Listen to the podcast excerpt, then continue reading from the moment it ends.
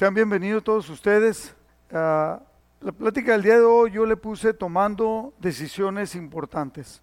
Quiero hacer dos, dos observaciones. Ya ve que siempre decíamos, apague su celular, no, póngalo en vibrar.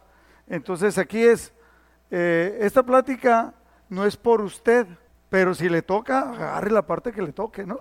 Pero yo no la hice por usted o alguien en especial, ¿no? Vamos a poner esta reunión en la mano al Señor, esta plática. Padre, te damos muchas gracias, Señor, por tu presencia en medio de nosotros.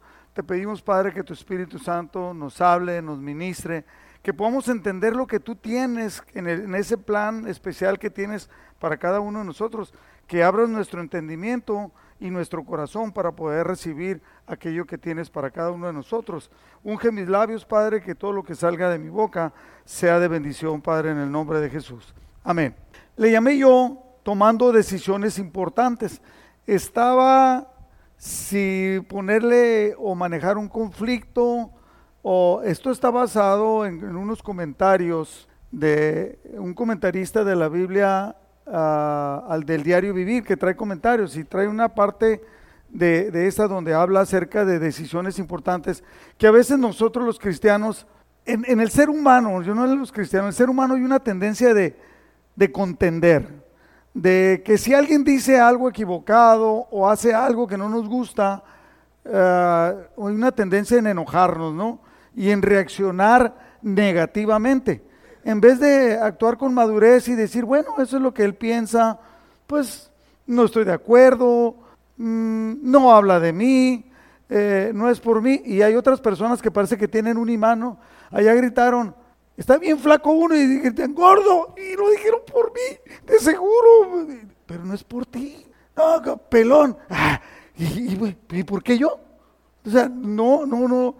Tiene una tendencia a agarrar todo, ¿no? Cuando no es, no es necesariamente.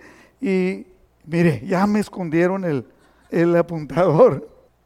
Acá está. Esto es de la alabanza, hombre. Bueno, o sea, normalmente dice, hasta mi señora me dice, mi hijo, es que tú eres, eh, hablando a nivel familiar, eres muy peleonero.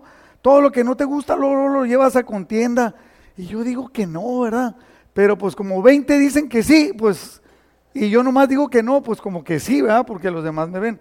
Dice Proverbios 23, honra es del hombre, o sea, del ser humano, dejar la contienda. Mas eh, todo el que es insensato, y en otras versiones dice necio, se envolverá en ella. O sea, cuando nosotros nos metemos a pelearnos por todo, a que todo, todo lo llevamos a contienda, eh, eh, eh, nos envolvemos en ella. Recuerdo que una vez entró a trabajar conmigo una muchacha, yo era pastor de jóvenes, y una muchacha del grupo de jóvenes entró a trabajar conmigo como para como secretaria, pero no era secretaria, pues, pero estaba ahí. Entonces yo decía que hicieron algo mal y, "Eh, que era-". y iba y me decía, cálmese, aquí, cálmese. Y todo lo agarraba a broma. Y yo decía, pues es cierto, ¿no? ¿Para qué me enojo? ¿O para qué lo llevo a contienda cuando no es necesario? Y a veces así estamos. ¿Le parece conocido algo así que pasa en tu familia, en mi familia, en las iglesias? Enemistad, contienda o pleito, envidia o celos, ira, ah, divisiones, maledicencias, que los versículos bíblicos lo hablan, murmuraciones cuando alguien habla, no, ya supiste, ya viste lo que dijo, es que lo que hizo, es que de seguro fue por... Y mira, no se puso la máscara. Y, oh, disensión, cuando pensamos a pensar una cosa ah, y a todo lo ten- le encontramos a ver cómo, cómo contendemos, o desórdenes. O sea, todo esto habla la palabra de Dios. Dice, todo esto lo vas a encontrar, lo vamos a vivir, pero no tenemos que hacer un, tango, ¿no? No tenemos que hacer un, un escándalo cuando hay alguien, pues, que a lo mejor tiene su corazón enemistad y lo quiere llevar a pleito o algo. Pero en cambio la palabra de Dios dice en el Salmo 133.1, miren cuán bueno y cuán delicioso es que habitemos los hermanos juntos en armonía. O sea, por un lado está todo lo que a veces nuestras emociones nos llevan a contienda, ¿sí? Y, y por otro lado está lo que la palabra de Dios dice, pues que cuando nos juntamos es un, debe ser un remanso de paz. O sea, lo que menos queremos encontrar en medio de nosotros en la iglesia es contienda, pleito. Eh, obviamente, por ejemplo, hay personas que no saben expresar y en cuanto te ven te dicen, uy, qué gordo estás o qué gorda estás o, oh, ese vestido, mira las piernas, cómo se te ven. Oh, mira, ya viste, y ese peino, eh, a, mí me, a mí me critican por el peinado y ni peinado tengo, pero bueno, pero en cambio, cuando empezamos a entenderlo y a tener una postura buena, hay algo diferente. Fíjese lo que dice la palabra de Dios. 2 de Timoteo 2.23 dice, desecha las cuestiones necias e insensatas, sabiendo que engendran contienda. O sea, fíjate el consejo que nos da, deséchalo. O sea, no lo agarres. Hay algunos que sentimos como que todo lo que dijeron mal lo dijeron por mí. Deséchalo, no contiendas. Son cosas necias, eh, eh, insensatas que engendran contiendas número 24 dice, porque el siervo del Señor, ¿cuántos de aquí son siervos del Señor? Todos somos siervos del Señor. No debe ser contencioso, no debes de ser peleonero. Repite conmigo, no debo de ser peleonero. ¿Sino qué? Sino amable. Debemos de ser amables. ¿Para con quién? Para con todos. Hay unos que son amables, pero solamente con los de su familia, solamente con su grupito solamente con sus amigos, no, para con todos y ser apto para enseñar y sufrido. Cuando dice sufrido, cuando dice sufrido en la Biblia al día, fíjese bien, dice, un siervo del Señor, el mismo versículo, no debe de andar peleando, para que nos quede más claro, ¿no? Más bien debe ser amable con todos, capaz de enseñar y no propenso a irritarse. O sea, cuando dice sufrido, es alguien que no debe ser propenso a que todo te cae mal. Todo te quieres pelear por eso. No, es que dijeron esto. No, es que agarraron esto. No, es que hicieron acá. No, es que... Espérate.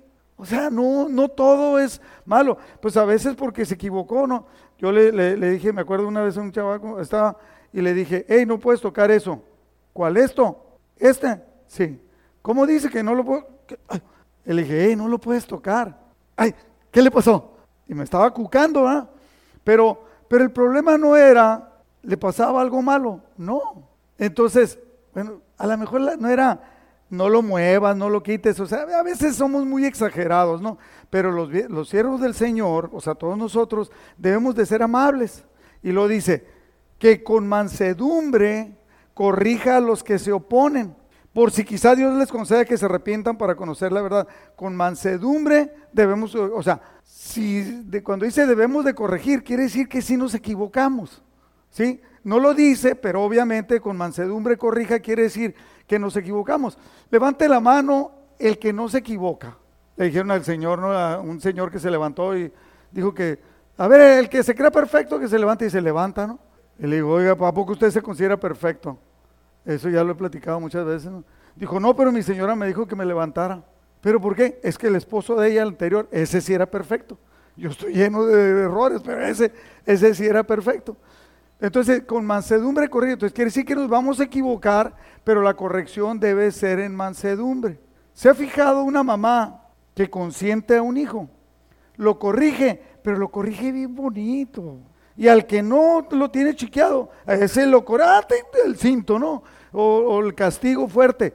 O sea, no debemos de hacer diferencias, pero sí, sí saber que nos vamos a equivocar debemos de evitar los pleitos. En Proverbios 3:30 dice, no tengas pleito con nadie sin razón. O sea, sí puede haber contienda, eh, y lo dice aquí, si no te han hecho agravio. O sea, obviamente si te buscaron pleito, si te cucaron o si algo, pues a lo mejor vas a entrar en una diferencia, pero, pero tienes que, no, no, no caigas nomás en pleito. Proverbios 23 dice, honra del hombre, o sea, del ser humano, dejar la contienda mas todo insensato se envolverá en ella, que es el versículo clave. Proverbios 25.8 dice, no entres apresadura, apresuradamente en pleito, no sea que no sepas qué hacer al final de cuentas, ¿no? Ahora, dice, eh, todos les decía yo, conoce usted, levante la mano si usted conoce a uno que le gusta pelear, nada más con que conozca a uno. Señoras, tengan mucho cuidado si levantan las manos. ¿eh? no va a ser que se les...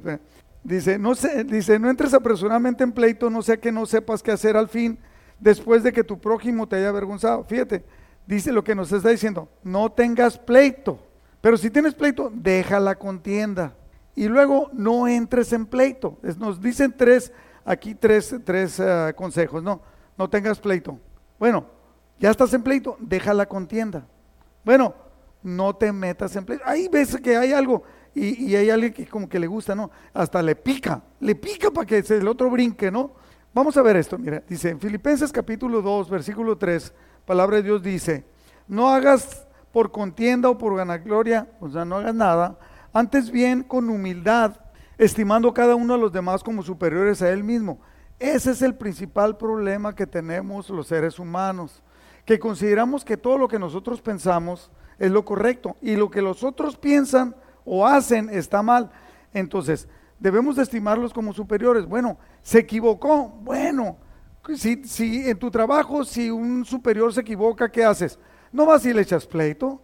Pues a lo mejor vas con él y pides una cita y le dices, oiga, yo creo que está mal o está equivocado. Bueno, al menos eso yo hacía.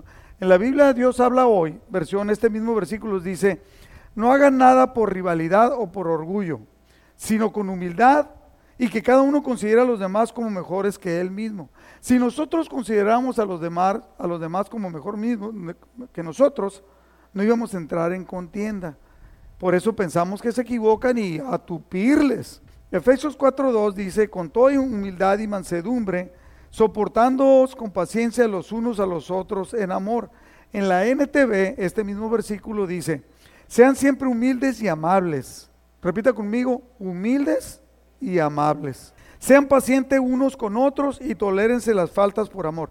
Yo le voy a hacer una pregunta, usted piense, ¿ha conocido matrimonios que se han peleado y se han divorciado? Yo creo que todos conocemos, ¿verdad? Si ellos hubieran sido siempre humildes y amables, ¿ustedes creen que se hubieran separado? Pues obviamente que no, ¿verdad? Nadie, como dice, nadie aguanta unos cañonazos de amor.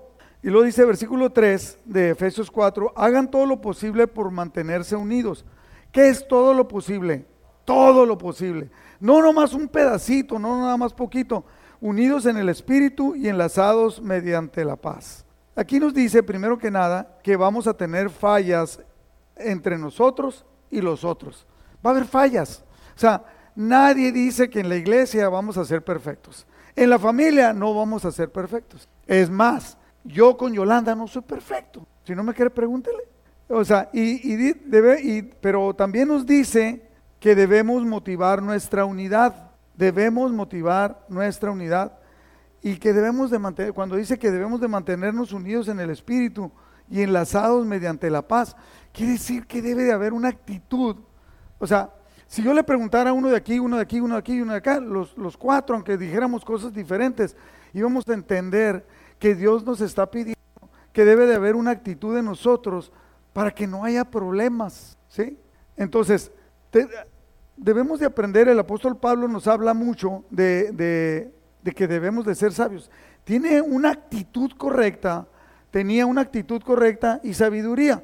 No tenía conflictos, sí tenía conflictos, pero sabía cómo resolverlos. En 1 Corintios 10, 23, que eh, eh, eh, estamos estudiando en la mañana, hay una parte cuando habla de, de, de tener una correcta actitud aun con que haya conflicto. Aquí Pablo dice en 1 Corintios 10, 23, Dice, todo me es lícito, pero no todo conviene. Todo me es lícito, pero no todo edifica. Empieza a explicar eso. O sea, a ver, no es que sea malo, pero no me conviene. Bueno, él lo dice en el 24, así que no busque ninguno su propio bien, sino el del otro. Está poniendo unos, unos escalones para subir a hablar de algo y pone una plataforma de pensamiento. A ver, todo me conviene, todo, me todo me es permitido, pero no me conviene. ¿Me es permitido a lo mejor pelear? Pues sí, pero no conviene, no es bueno. Eh, no, todo lo que, no todo lo que yo voy a hacer edifica, entonces tengo que cuidar lo que hago. Entonces no debo de buscar mi bien, y nos está diciendo a todos, sino el bien del otro. No es porque yo quiera, sino es el, por el bien del otro. Y en el versículo 32 de ese mismo versículo dice, no sea estropiezo ni a judíos, ni a gentiles, ni a la iglesia de Dios. Versículo 33, como también yo en todas las cosas agrado a todos, no procurando mi propio beneficio, sino el de muchos para que sean salvos. A ver, el apóstol Pablo está diciendo, miren, yo tengo la, la actitud que ustedes debieran de tener, de que no estoy de acuerdo con ellos, pero no lo llevo a pleito. No quiero ser tropiezo con ellos. Debo de tener yo, sabe que hay mucha gente que dice, nos ve a nosotros los cristianos en pleitos y dicen, para estar como ustedes, mejor me quedo como estoy. ¿Se acuerda que Jesucristo dijo que debemos de ser uno para que el mundo crea? No debiéramos de andar en pleitos y en contiendas. ¿Cómo se llama la plática de hoy? Tomando decisiones importantes. ¿Por qué? Porque a veces las decisiones que tomamos le pegan muy duro al cristianismo dentro de la iglesia, en decisiones que debieran de ser buenas y las llevamos a pleito.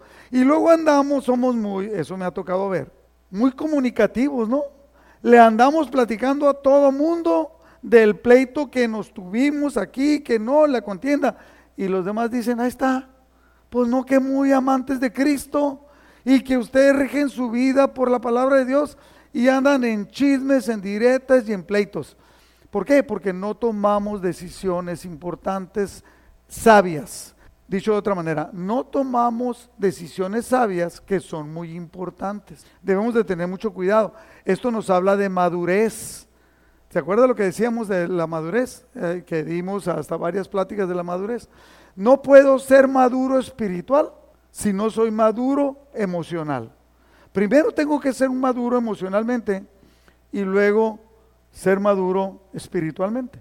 He dicho yo, y, este, hoy en la mañana salimos a caminar Yolanda y yo un rato, y venían unos perros y Yolanda siempre le da mucho miedo a los perros, y a mí no, yo lo más que agarro es una piedra o un palo y me les acerco, ¿no? Y Yolanda se quiere morir, y espérate, no los cuques, no estoy cucando, hombre, pues, Está peor enfrentarte con unos de la iglesia, de allá no, en otra iglesia, que contra estos, ¿no? No te hace nada.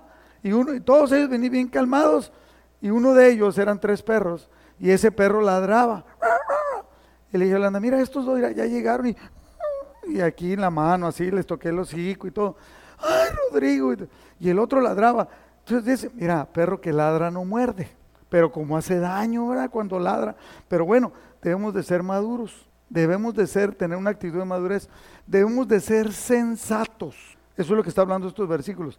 ¿Qué es sensato? Porque a lo mejor alguno de ustedes no entiende lo que es ser sensato, que tiene sentido común. Ah, yo he visto muchas personas que tienen una falta de sentido común. O sea, que tú dices, bueno, esto se resuelve de tal manera.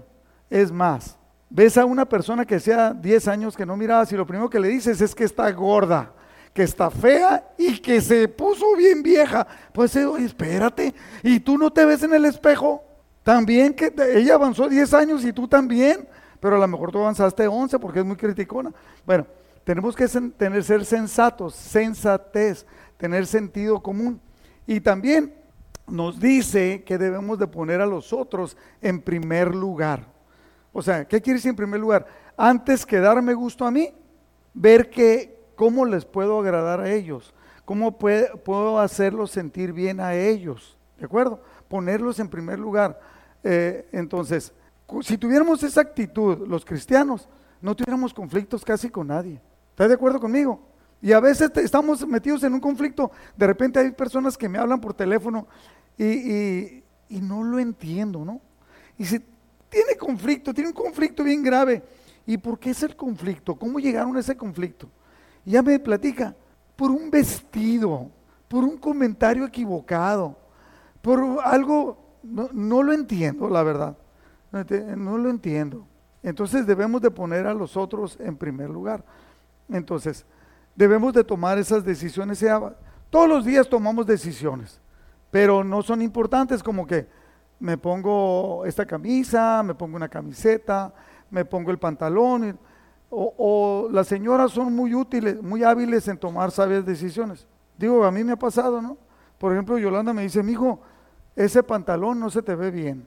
Y me haz de cuenta que me dice, va una. Y a veces le hago caso y me lo quito y me pongo otro, ¿no? Pero digo, no, a mí me gusta y me lo pongo. Van dos. Y ya no hay una tercera, ¿no? Ya no me vuelve a decir que me queda mal. Usted dirá, ¿por qué? ¿Se, impuso usted como marido? No, se desaparece el pantalón. Es una sabia decisión, ¿no? ¿Por qué no? Porque no se me miraba, no se me miraba bien y ella sabe y para, no, para evitar problemas o discusiones. Todos los días tomamos decisiones que no son importantes. Desayuno, no desayuno, como aquí en la casa, me como un menudo. Por ejemplo, hoy en la mañana, Yolanda, estaba el día esplendoroso allá afuera, ¿no? Fresco. Adentro de la casa y afuera caliente. Pero Yolanda dijo, ya que seguíamos de caminar, ¿no se te antoja un menudito? Sale. Pero de la placita, no, de la placita no, porque no tenemos entry. Y entonces si hay mucha fila, ¿no? Pero entonces tomas decisiones que desayuno, que como, que no. No estamos hablando de esas, esas son decisiones sin importancia, pero tenemos que tomar decisiones de que no debemos de hacer lo malo ni provocar que otros hagan lo malo. A veces con nuestros comentarios herimos, lastimamos o cucamos. Llegas y, y lo primero, de repente yo he visto esto, lo he platicado, no es nuevo, yo he platicado que Yolanda, yo la veo que llega a la casa y la veo que está lastimada. Hijo, se juntó con alguien que la ofendió a Yolanda. Y Yolanda normalmente, ustedes la conocen, eh, como dice la canción, no es como yo. Ella no, no anda tratando de ofender a nadie, buscando pleito ni nada, es muy sabia para eso. Al, único que ofende es a mí. Entonces, pero viene lastimada, sentida, fue porque se juntó con alguien que la ofendió, que le hizo comentarios negativos. Y las mujeres son especialistas, yo he conocido unas de ellas, usted, yo sé que ustedes no, pero hacen comentarios feos del cabello, de las medias, de aquí de los bracitos, aquí de, los, de lo gordito de las mujeres, ¿no? de, de, del vestido. Bueno, pues si así le gusta vestirse, que se vista, ¿no? Pero entonces viene el comentario, entonces viene el problema. Entonces no debemos de meternos ni provocar que otros se metan en eso. Entonces yo quiero hacer 10 preguntas eh, que debemos de hacernos nosotros mismos al momento de tomar decisiones importantes. Es como si fueran 10 puntos, ¿no? Pero están hechos a manera de preguntas. Primero, lo que estoy haciendo, la decisión que voy a tomar, ayuda a mi testimonio para Cristo? Lo que, porque hay muchas personas que lo primero que dicen, usted imagínese, ¿no? ¿Para qué digo? Porque luego se van a ofender como siete. El otro, le digo, por ejemplo, le hablé a una persona y le dije, yo soy el pastor. ¿Qué hace el pastor con las ovejas? Las cuida, está preocupado por ellas. Y le hablé o le mandé un mensaje y le dije, hermanita, no la he visto en la iglesia. Ya van dos, está todo bien en su casa, ya van dos domingos que no viene. Y fíjese si como pastor me preocupo. Un domingo no viene alguien, ¿cuántos días tiene sin conectarse con Dios? 14, porque va a venir hasta el otro domingo. Si dura dos domingos, ¿Cuántos días son? 21. Porque eso que, que están leyendo la Biblia y que se conectan, puro cuento. La gran mayoría es puro cuento. Pero si falta tres domingos, ¿cuántos días? 28 para que se vuelva a conectar. No entiendo, yo como pastor estoy preocupado, yo estoy preocupado por usted, estoy preocupado por su salud emocional, estoy preocupado por su salud espiritual y también por su salud física, ¿sí? Entonces, pregúntate una cosa cuando tomes una decisión, ¿esto que voy a hacer ayuda a mi testimonio para Cristo? ¿O, estoy haciendo algo equivocado? ¿La decisión que voy a tomar fomenta la unidad o va a traer división y contienda en la iglesia o en la familia? En 1 Corintios 9:19, el apóstol Pablo dice, a pesar de que soy un hombre libre y sin amo, me he hecho esclavo de todos para llevar a muchos a Cristo.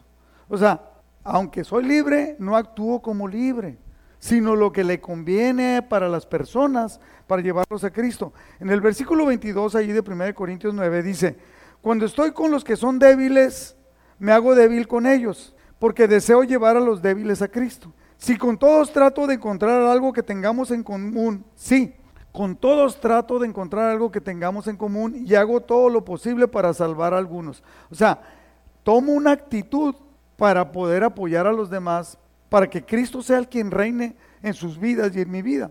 ¿Sí se entiende? Sí, sí me puedo explicar. O sea, lo que la decisión que esto que voy a hacer, vamos, haz de cuenta que dices, no voy a ir, estoy enojado, me voy a pelear, me voy a pelear con este. ¿Eso ayuda a tu testimonio para Cristo? Pues no. Y vas a tener quejas de todo y todo. Ayudan esas quejas para que haya unidad, para que para que sea un buen testimonio tuyo? Pues no, entonces no lo hagas. Toma una decisión diferente. Segundo, segunda pregunta. ¿Esta decisión que voy a tomar está dentro de mi intención de ayudar a otros para que conozcan a Cristo? O sea, esto que voy a hacer, por ejemplo, el otro día le dije yo a Yolanda, mija, mi hermana eh, tú, se cayó, ya ve que, no sé por qué, pero cada vez tengo más amigos que se caen, en el baño, en la cocina, eh, caminando, se caen y se fracturan y todo. Digo, no sé, digo, yo, también creo que me va a pasar a mí, no creo que vaya a ser yo la excepción, pero muchos tienen la edad mía, eh, mi hermana no, mi hermana tiene como 10 años más que yo, o sea, tiene 75 y se cayó, se golpeó, fíjese, ah, fuimos a verla y, y ahí me enteré platicando que se cayó y quedó el celular cerca y le habló por teléfono a su hija aquí en Caléxico. Le habló por teléfono a su hija y ahí mucho nos va a pasar eso. Y le dice, mi hija, ¿qué estás haciendo? Ah, mi hermana, ¿no? Entonces, ¿qué estás haciendo? Pues aquí, mamá, estoy haciendo desayunar, le voy a dar desayunar a los hijos. Cuando termines de darles de desayunar y que desayunes tú, puedes venir a mi casa para que me ayudes porque me caí y no me puedo levantar. No, dice ella, ¿cómo? Y se vino, ¿no? Entonces, historia larga, cuento rápido tenía fracturado aquí, fue al hospital por dos semanas, nunca la atendieron, nunca le dijeron nada, no le tomaron una radiografía, la llevaron por fuera, la llevaron a la joya y le, lo primero que hicieron, que es alguien sensato y que sabe medicina, le tomó una radiografía y estaba quebrada una parte del hueso, no, no una fisura, estaba quebrado. Entonces ya la operaron y todo. Fuimos y pudimos dar testimonio de Cristo. Esta familia de mi hermana era una de las familias más religiosas y en contra del cristianismo. ¿Sí, sí, me puedo explicar en eso? Ser religiosas, o sea, de la religión oficial mexicana. Y ahí estaban los hijos. Y la gran mayoría de los hijos, una no, pero la gran mayoría de los hijos y los nietos, o sea, mis, mis sobrinos nietos, ya son cristianos evangélicos. Por lo que hicimos por ir a verla, y ahí los miramos, fue dar testimonio y oramos por ella. Es lo que debemos de hacer. Mi intención es apoyar y ayudar a los demás para que conozcan a Cristo. O mi intención es darme gusto a mí mismo y poner pleito por todo lo que no estoy de acuerdo. Mi actitud está ayudando o está estorbando para el crecimiento espiritual de otros. Tal vez no sea que lleguen a conocer a Cristo, pero tal vez dentro de la iglesia estoy siendo estorbo para que haya un crecimiento espiritual. Entonces, ¿tengo la actitud correcta? La decisión que voy a tomar, lo que va a salir de mi boca, va a ser de bendición o va a estar por estar fregando. O sea, fregando a las personas. Fregando aquí usamos en el norte, norte de México, usamos mucho esa palabra como para decir molestando, lastimando, ¿no? No, no quiero que lo vaya a tomar como si fuera una mala palabra. En 1 Corintios 9, 23 dice, esto lo hago, dice el apóstol Pablo, por causa del Evangelio, para hacerme copartícipe de él. En la NTV dice, hago lo que sea para difundir la buena noticia y para participar de sus bendiciones. Me encanta, he conocido personas, mujeres nuevas, que han llegado a conocer a Cristo por la actitud de varias de ustedes, que los invitan a un café, que platican con ellos y que oran por ellos y algunas las invitan al grupo de damas o nuevas y se empiezan a sentar en, las cosas. Entonces, es mi intención, debemos preguntarme, ¿esto que estoy haciendo, en lo que voy a hacer, en lo que voy a hablar, en lo que voy a participar. Es mi intención ayudar para que los otros conozcan a Cristo. Y si ya conocen a Cristo, que puedan crecer espiritualmente o nomás voy a estar molestando. Tercera pregunta, ¿la decisión que tomaré me ayuda a hacerlo mejor? O sea, no siempre lo que hacemos es lo mejor. y a veces me dicen alguien, fíjate que fulano de tal hizo esto. ¿Cómo, hombre? Eso es pleito. ¿Cómo declaró esto? ¿Cómo que declaró esto? Eso trae falta de unidad, eso trae contienda. ¿Cómo es posible? La decisión que tomaré me ayuda a hacerlo mejor. Entonces de Corintios 9:8 el apóstol Pablo dice, Dios puede darles a ustedes con abundancia toda clase de bendiciones para que tengan siempre todo lo necesario y además les sobre para ayudar en toda clase de buenas obras. En Romanos 13:10 dice, el amor no le hace mal al prójimo. Así que el cumplimiento de la ley es el amor. Entonces, todo lo que haces está motivado por el amor o quieres pleito O sea, que, que, no, no, que no, ahorita van a saber quién soy yo y todo. Cuando debiera haber algo muy suave. El otro día, hace como dos, tres semanas, hice, hice yo una carnita asada allá en La Rumorosa. Y no estaba ni fresco, ¿eh? Pero, pero el poder juntarnos, nos juntamos con los gallos, eh, eh, fueron los que pudieron ir, ¿no?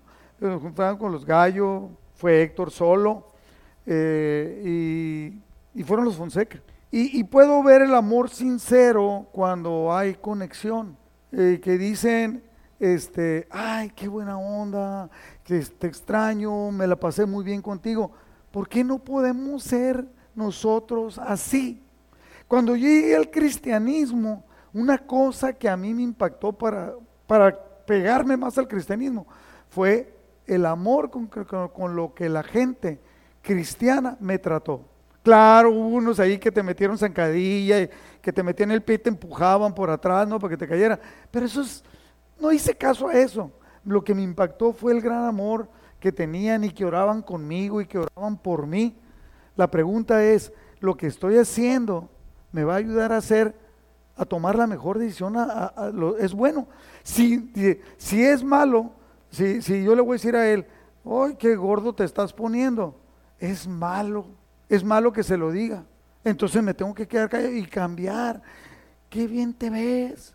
Por ejemplo, Juanito, pues no voy a batallar para decirle nada, nada bueno, ¿ah? O sea, no voy, a, no voy a batallar nada para decirle algo bueno. Todo el mundo me hizo comentarios tuyos. Ay, qué bonito canta, no sabíamos que, y que qué bien se está preparando y que qué bien. Y luego aparte le va bien en la escuela. Digo, es por casualidad, no, no tiene nada que ver. O sea, es muy bueno, entonces no vas a batallar. Pero va a haber alguien amargado que llegue y le encuentre algo malo. Ese peinado parece, parece nido de avestruz. Y ya se va a ir, ¿no? Porque ya lo ofendió. O sea, ¿por qué no puedo que salga de nosotros lo bueno? Búsquele lo bonito a las personas y trate de hacer usted mejor persona, de lo que haga sea lo mejor. Número cuatro, pregúntese, ¿la decisión que voy a tomar va en contra de lo que dice la palabra de Dios y hará que yo peque. La palabra de Dios dice, claramente, por ejemplo, dice, no debáis a nadie sino el amor. Entonces, si tú eres un paga, va en contra de las escrituras. ¿Estamos de acuerdo? Si dice, no ofendas a nadie, ten cuidado con lo que sale de tu boca, y tú eres un boca suelta, pues dices, ¿sabes qué? Eh, va en contra de las escrituras. O, o dice que debemos de, apoyarnos unos a otros y si tú no eres alguien de apoyo, pues estás yendo en contra de las escrituras. Pero si vamos a la cosa de pecado, es peor, ¿no? 1 Corintios 10, 12 dice, así pues, el que cree estar firme, tenga cuidado de no caer. Entonces, ¿qué, ¿eso qué quiere decir? Que todos debemos de tener cuidado de nosotros mismos. Dice así, no voy a pensar que usted no es, no cree que es para ellos, es para, es para todo. Tenemos que tener cuidado. ¿Por qué? ¿Por qué dice eso la palabra de Dios? Porque cualquiera de nosotros puede caer. Dice la palabra de Dios en el libro de Santiago que el que es perfecto en la palabra, ese no va a ofender. Pero los demás ofendemos mucho porque hablamos mucho. Usted todo lee el libro de Proverbios, que son cuántos capítulos? 31 capítulos. O sea, lo, va a sacar hágame un resumen. Quédate callado, no hables, porque nos metemos en cada bronca, ofendemos, hablamos de más.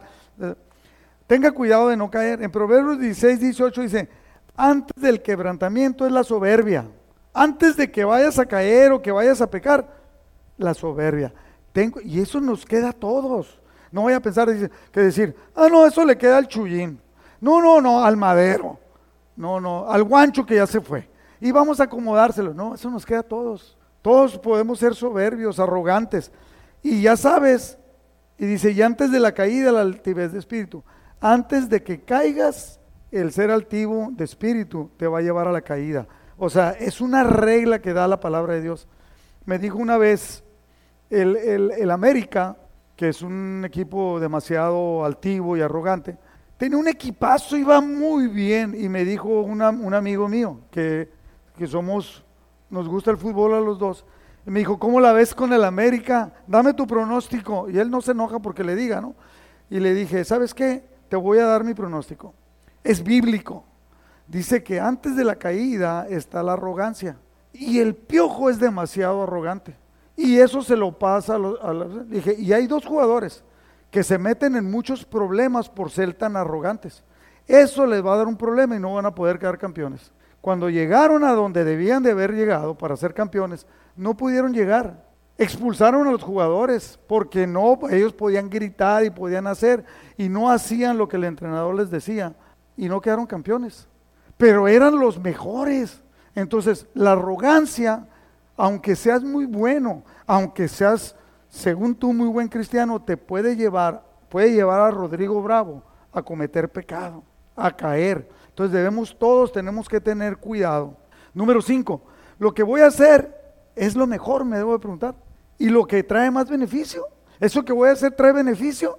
Yo miré en la iglesia desde que estaba, desde que llegué, miré problemas en la iglesia y lo que estaban haciendo los que estaban promoviendo los problemas no traía ningún beneficio, trajo más bien problemas, contiendas y divisiones. Uno de ellos me estaba discipulando, uh, informalmente, no era su discípulo, pero me enseñaba de todo, me daba consejos y yo andaba con él. Y entonces le dije un día, dije, oye, ¿no crees que esto que estás haciendo va en contra de todo lo que me has enseñado? Tú me dijiste, honra las autoridades y tú no las estás honrando. Tú me dijiste, no hables en contra de esto y tú estás hablando en contra de esto. Tú dijiste, me enseñaste que la palabra de Dios dice, no hagas contienda, división. Me enseñaste muchas cosas y estás yendo en contra de todo esto. No, me dijo, es que tú no entiendes. Y justificó el hacer lo malo. ¿En qué que terminó todo? En pecado. Terminó en hacer algo malo. Tengamos mucho cuidado. Lo que voy a hacer es lo mejor y trae beneficios. No, ahí trajo división, contienda. Y cuando hay una contienda, muchas personas se lastiman y mejor se van de la iglesia para no agarrar partido. No, pues es que, pues haré, yo pienso que Araceli debería ser la, directora de, del grupo de niños. Eh, y luego, no, no, yo creo que debería ser doña Juanita. Y empieza a haber una contienda. Pues si no es, no es meeting político, pues dependemos del Señor. Y entonces, ¿qué es lo que pasa? Que se levantan los dos y entonces una señora, eso ha pasado mucho en los grupos de damas, ¿no? Aquí hay muchas damas, agarran a sus seguidoras y la otra señora agarra a sus seguidoras. Pues sí, yo lo entiendo con Morena y con el PRI, con el PAN, pero no en la iglesia. Entonces, lo que voy a hacer trae más beneficio a todos. Si no, mira, ¿qué trae más beneficios? ¿Que hables o que te calles? Que te calles, pues quédate callado. No entres en contienda. Ninguno, versículo 24 dice, ninguno busque su propio bien sino el del otro. Debemos estar pensando en el bien de los demás. Versículo 33, 1 Corintios 10, y voy a leer la NTV. Yo también trato de complacer a todos en todo lo que hago. Fíjese el apóstol Pablo. Trato de complacer a todos en todo lo que hago. No hago solo lo que es lo mejor para mí. Hago lo que es mejor para otros a fin de que muchos sean salvos.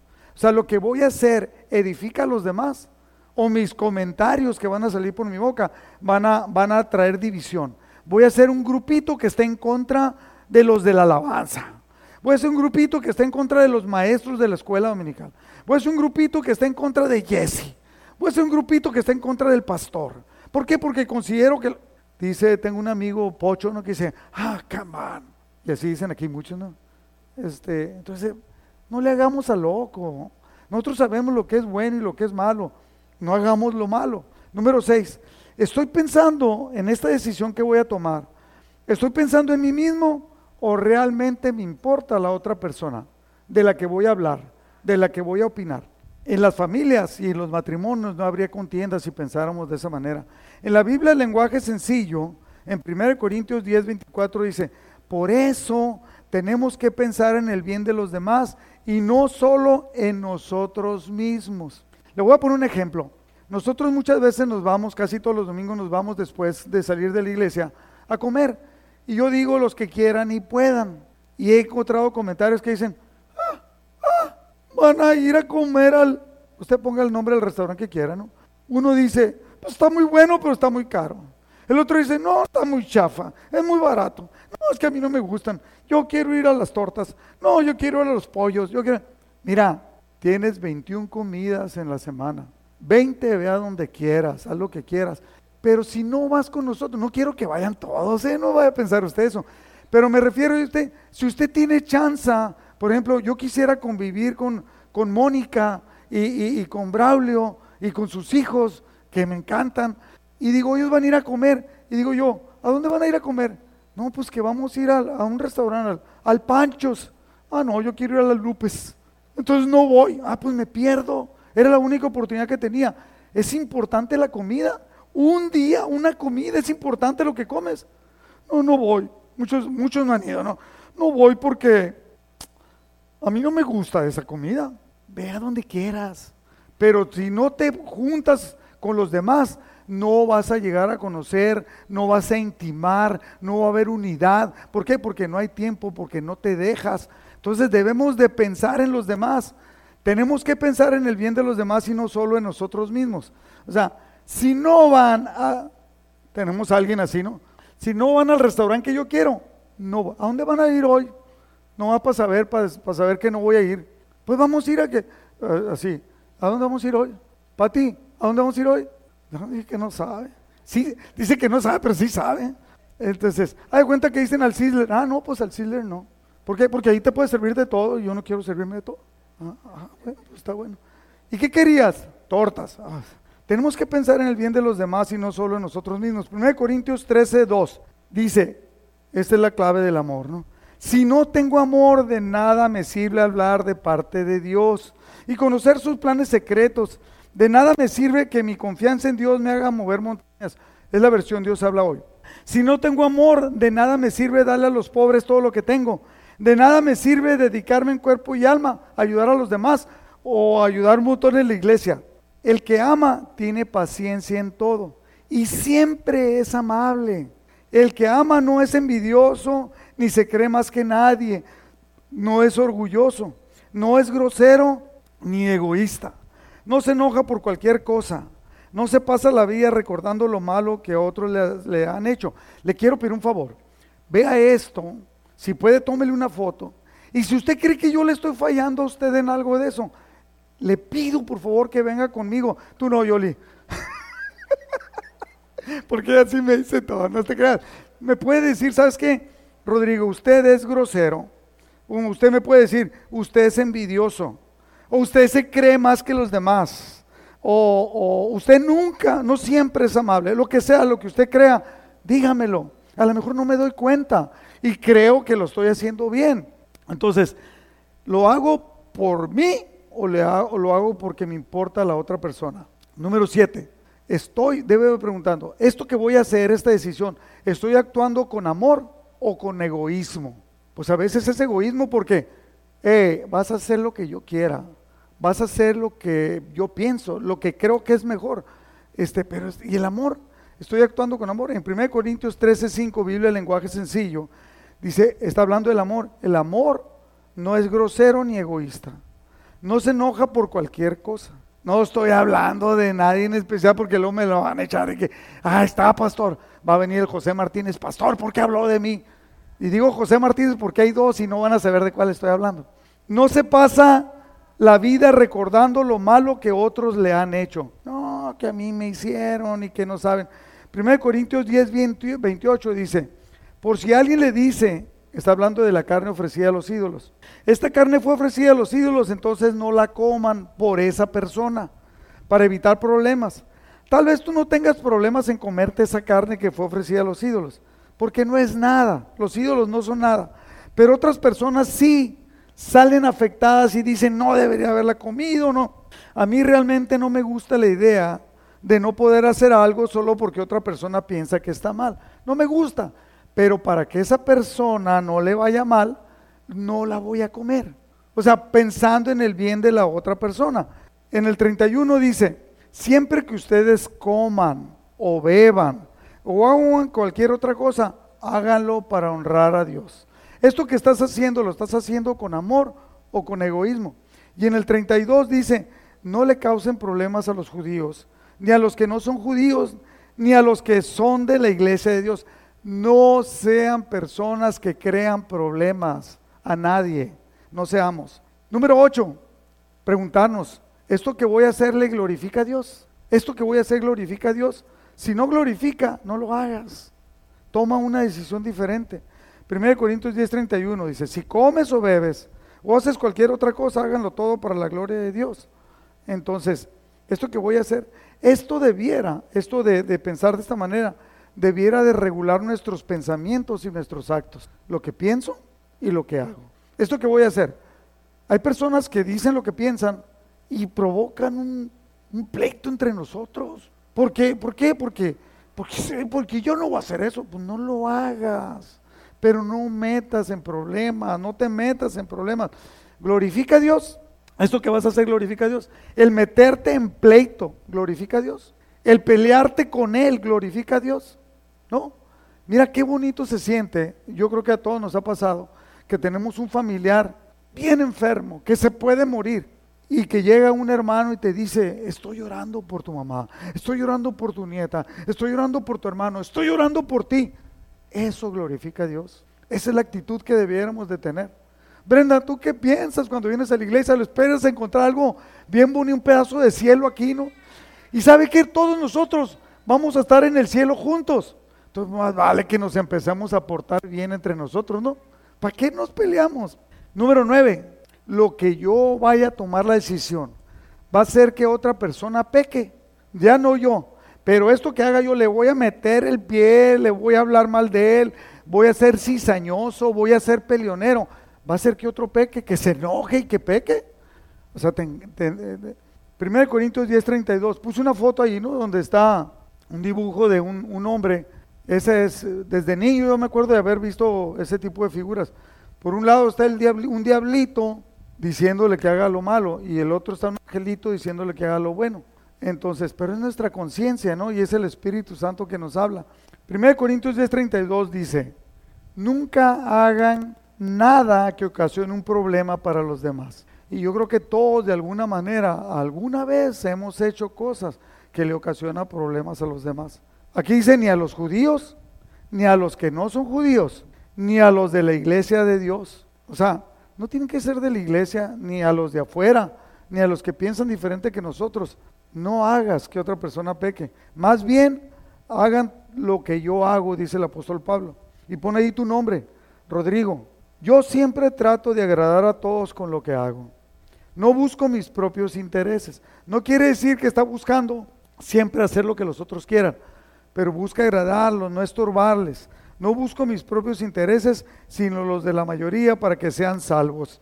Rosy, ¿cómo decía la frase? En lo esencial, humildad, humildad, unidad. ¿Y el otro? ¿No se acuerda? A ver, Madero, tú estabas ahí. ¿Cómo decía? Bueno, lo voy a, lo voy a inventar ahorita. En lo trivial, no hagas pleito, pero en lo esencial, que haya unidad. ¿Sí? Eso es importante. Y número 10, y última pregunta, dice, esta decisión que yo estoy tomando es meditada y evaluada a la luz de la Biblia o simplemente me dejo llevar. Hay muchas personas que luego nos arrepentimos, nos arrepentimos porque tomamos una decisión con coraje. Cuando estás enojado, cuando estás en angustia, no debes tomar decisiones importantes. He visto personas que salieron de su boca cosas, sapos, culebras, y que bien fácil hasta un matrimonio puede terminar. Pero entonces nosotros debemos de ser personas cuerdas, personas sensatas, maduras, para no tomar decisiones ni tomar una postura en contra de. A mí me han dicho, oye pastor, ¿sabes que fulano de tal dijo esto de ti? No, no sabía, pero no me preocupa. Pero ¿cómo no te preocupa si esto que dijo es, pues no me preocupa porque yo no soy o más o menos por lo que él dijo. Yo no soy más o menos por lo que él piensa. Él es un problema, él lo va a resolver, él va a pagar por eso, pero yo no.